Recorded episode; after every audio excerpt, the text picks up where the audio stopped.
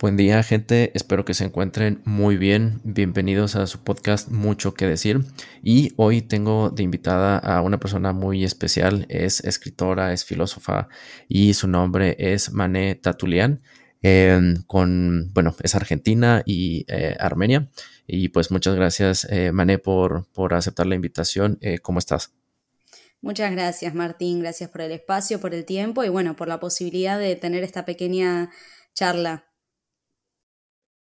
Y gracias a ti. Y bueno, también quisiera mencionar que tú eres eh, autora del libro eh, La singularidad radical, que bueno, les voy a poner ahí también tu, red social de YouTube para que eh, puedan ver en dónde pueden em, conseguir este, este libro. Y bueno, tú eres filósofa este, y quisiera iniciar con unas preguntas más que nada sobre ti. ¿Y mm, cómo, cómo inició tu pasión por la filosofía, Mané, y por qué te atrajo? Bueno, muchas gracias Martín por la pregunta. En realidad, podría decir que es una cuestión de, vida y te diría que muy interesantemente, para contar de hecho una pequeña anécdota, cuando yo tenía creo que unos 7, 8 años, un día en una, en una juguetería, eh, había una persona en, parada en la, en la puerta del local repartiendo caramelos y cada caramelo tenía una frase, de hecho. Y el caramelo que tomé yo tenía una frase, de hecho, de René Descartes, que decía, vivir sin filosofar es como vivir con los ojos cerrados sin querer abrirlos jamás. Y te imaginarás, digamos, yo tenía 7, 8 años eh, y ahora mirando hacia atrás me pregunto incluso por qué justo no había frases de filosofía en, un, en caramelos, ¿no? en una juguetería que, que, que está dedicada en realidad para niños, pero por esas pequeñas como también anécdotas de la vida siempre hubo un interés por por la crítica. Creo que si hay algo que eh, involuntariamente me ha unido siempre a, la filosofía es que siempre he sido crítica de las cosas. Crítica y, con esta, digamos, con esta actitud ante el mundo, porque la filosofía no es solamente una disciplina que está dedicada a los académicos que están en las primeras universidades del mundo, ¿no? La filosofía es una, es una actividad del día a día también, es un modo de estar en el mundo y esa crítica, esa, esa duda metódica cartesiana incluso, ¿no? Esto de, poner en duda todo lo que se nos ha... todo lo que se nos ha dicho, todo lo que se nos ha dado, pero no para, para, caer en un relativismo y en un escepticismo, sino para construir la verdadera certeza. Y me parece que esa actitud es algo que, ha estado siempre en mí, entonces cuando yo terminé mi alma mater, que es de hecho artes y diseño, sabía que iba a volver a la filosofía. Digo volver porque siempre había estado en realidad en, en mi vida, pero bueno, Ah, no había sido mi, primera decisión académica. Y hoy en día, más que nada, un poco como volviendo a lo anterior, la concepción que tengo de la, filosofía es esa, digamos, ah, lamentablemente con el, incluso con el lenguaje complejo que tiene la posmodernidad, la filosofía cayó solamente, eh, digamos, terminó cayendo solamente en el ámbito académico, ¿no? Hoy en día uno le dice a alguien que estudia filosofía y, y la gente se le queda mirando, ¿no? dice, digamos, ¿y por qué estudias filosofía? ¿Pero por qué te sirve? ¿No? ¿Para qué? Un dolor de cabeza. Yo recibo este tipo de comentarios bastante seguido y en realidad es la madre de todas las ciencias, ¿no? Para empezar. Y, Exacto. y, trabaja con el pensamiento. Es el pensamiento del ser humano, es ese motor que activa todos los procesos sociales, es esa energía que está debajo de todos los cambios y de los procesos sociales.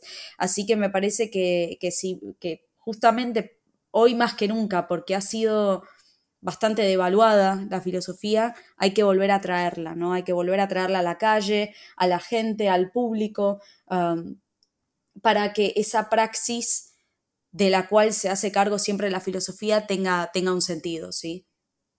Sí, fíjate, y antes de pasar a, la siguiente pregunta, este, una vez escuché que al menos de Latinoamérica, Argentina es el país donde más se consume filosofía.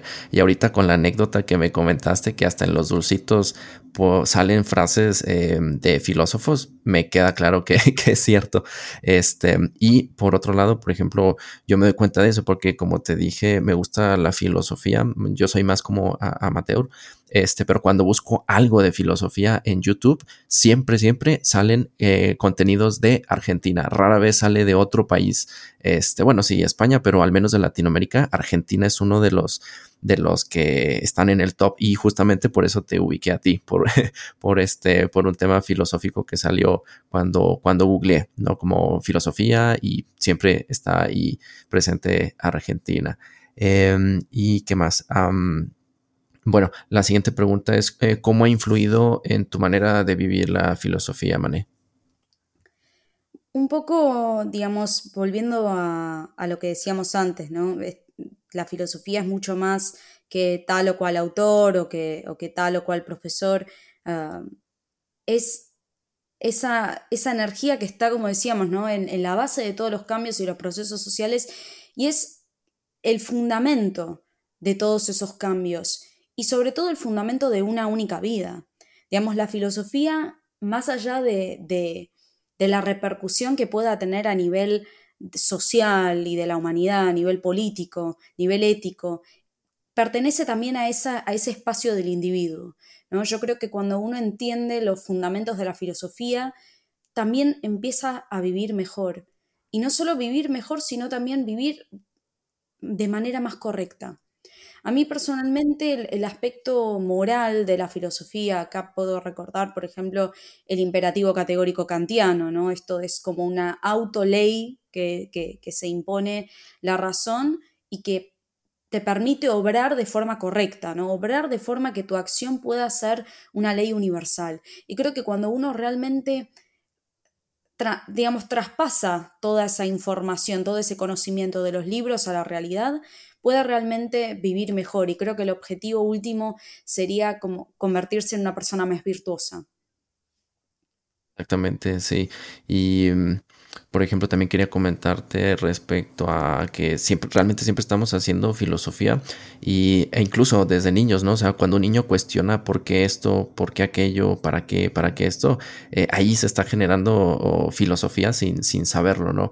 Entonces, también por ahí escuché, he escuchado que la filosofía en realidad difícilmente da respuestas, sino al contrario, lo que hace es construir más preguntas y a veces no se llega a una respuesta absoluta Em, que hay, no sé, como una expresión que en el fondo no hay fondo y vas cada vez más al fondo, pero como te dice, eh, como tú dices, al menos a mí también me ha impactado de, de esa forma en cuanto a, ir ubicándome eh, de una forma correcta y sobre todo a cuestionarse por qué se hace algo de tal manera cuando pudo haber sido de otra forma o cosas así, ¿no? Entonces, eh, sí, pienso, por ahí escuché eso, ¿no? Que la filosofía más que dar respuestas construye preguntas y gracias a eso, como tú dices, ha influido en, realmente en todo, en la medicina, en la ciencia, en todo, porque a través de preguntas se ha llegado a, donde estamos, ¿no?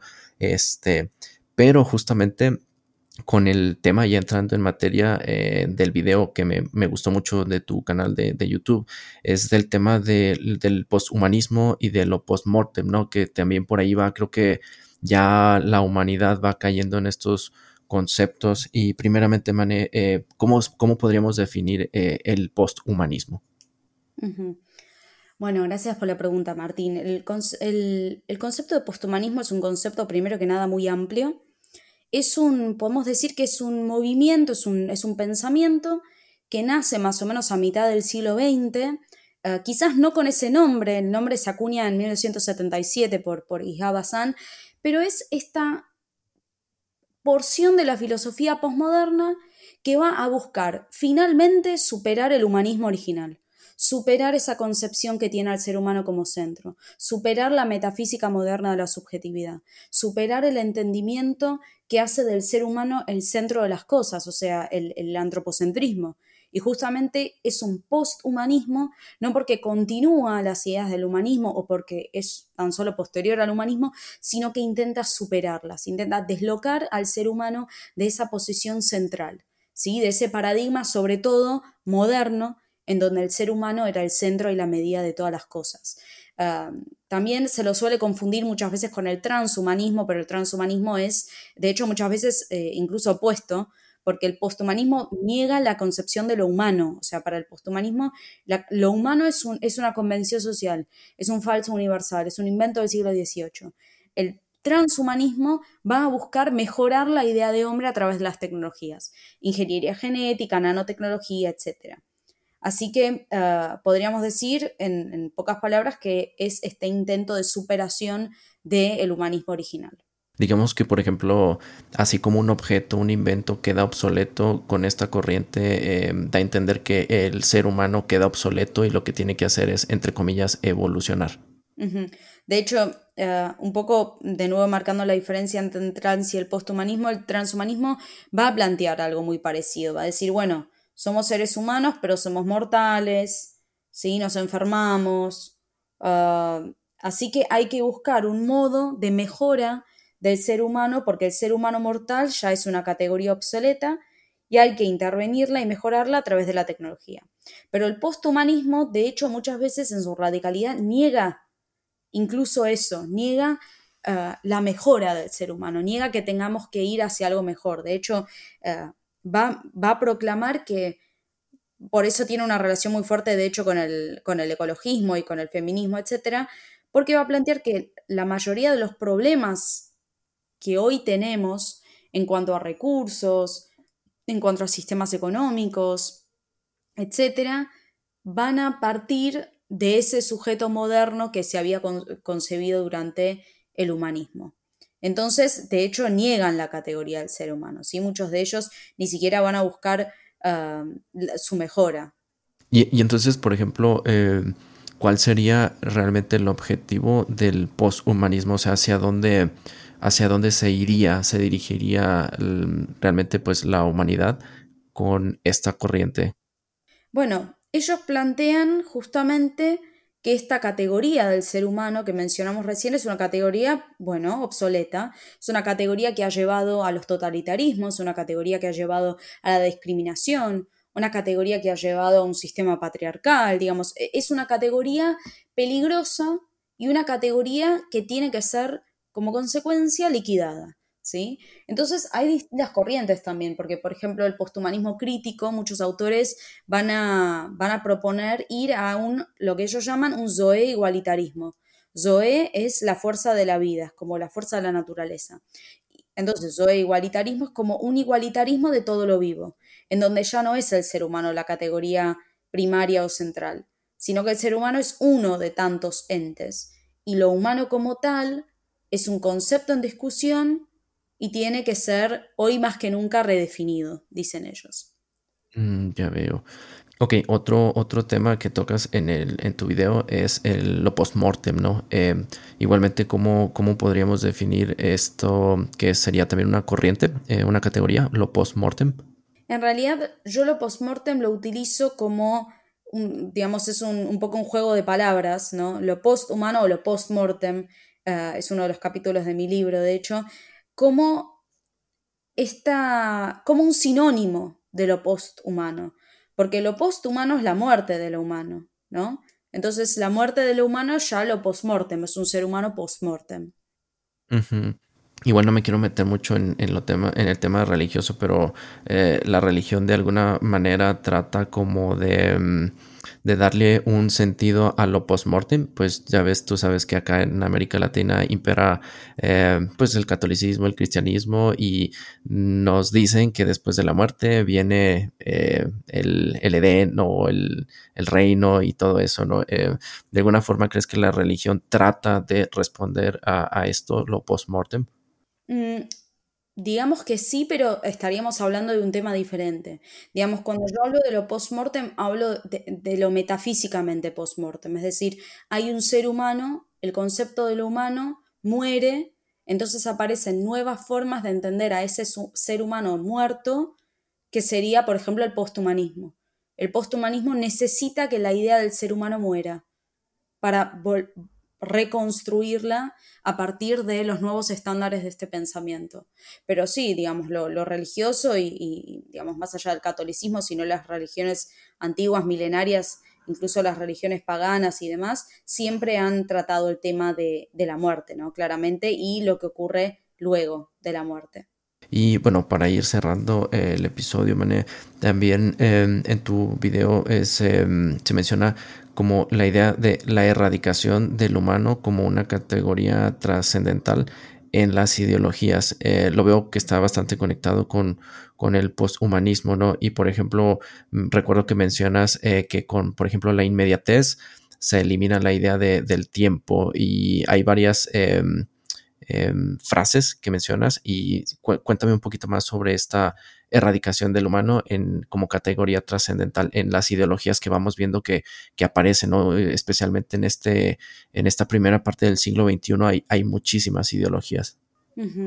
Bueno, eh, primero hagamos esta pequeña definición, ¿no? Digamos, lo trascendental, a diferencia de lo inmanente, ¿no? Tenemos lo inmanente y lo trascendente, ¿no? Lo trascendente es todo lo que excede algo. Puede ser, por ejemplo, un concepto metafísico, entonces, nosotros, por ejemplo, como, como seres humanos, digamos, vos sos Martín, yo soy Mané, pero existe un concepto por sobre nosotros que es un concepto metafísico de lo humano que se encarna en nosotros, ¿no? Nosotros, además de ser Mané y Martín respectivamente, somos seres humanos. Es decir, hay algo más, hay una categoría más allá de nosotros, ¿no? Que hemos definido, que nos define como lo que somos. Entonces, el, el posthumanismo cree que estas categorías trascendentales son las que han generado todos estos procesos de eh, discriminación, ¿no? de distinción de lo humano y lo no humano, distinción del yo y del otro. Entonces hay que disolver toda metafísica trascendente y hay que proponer una inmanencia, ¿sí? que sería como el, el opuesto. Entonces, la categoría de lo humano como categoría trascendental tiene que eh, liquidarse. Y eh, se liquida precisamente con, con, todas las ideologías, ¿verdad? De esa forma van liquidando poco a poco esa parte trascendental. Sí, digamos, eh, esta, digamos, el debate trascendencia, inmanencia, claramente ha sido bastante recurrente en lo que es la historia de la filosofía, pero hoy más que nunca, sobre todo con, estas tendencias, eh, hay una recuperación de la filosofía de, de, Spinoza por parte de, los posthumanistas, por ende una recuperación de la filosofía de Gilles Deleuze. Entonces hay siempre como una vuelta a la inmanencia, ¿sí? De hecho, eh, Braidotti, que es una de las autoras eh, más importantes del posthumanismo, habla de una inmanencia radical. ¿Sí? Habla de un materialismo vitalista y de una inmanencia radical. Es decir, no tiene que haber nada externo, nada metafísico, nada trascendente que determine a la categoría del ser humano, sino que se autodetermina todo, ¿sí? Es como ella habla de la materia ah, natural o de la sustancia natural que se autoorganiza y se autoprograma y no depende de nada metafísico o trascendental externo. Entonces aplica esta misma lógica a lo que va a ser eh, su así llamada ética.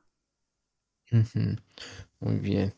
Y bueno, eh, Mane, nuevamente te agradezco mucho eh, tu, aportación y bueno, les vamos a poner ahí también tus redes para que puedan ubicarte y, si, les gusta la filosofía, que puedan adquirir eh, tu libro y bueno, puedan seguirte también en, YouTube, que tienes mucho contenido bastante bueno, muy bueno. Y pues bueno, nuevamente mil gracias y, y este, que estés muy bien. Muchas gracias, Martín. Muchas gracias por el espacio y por el tiempo. Hasta luego. Hasta luego.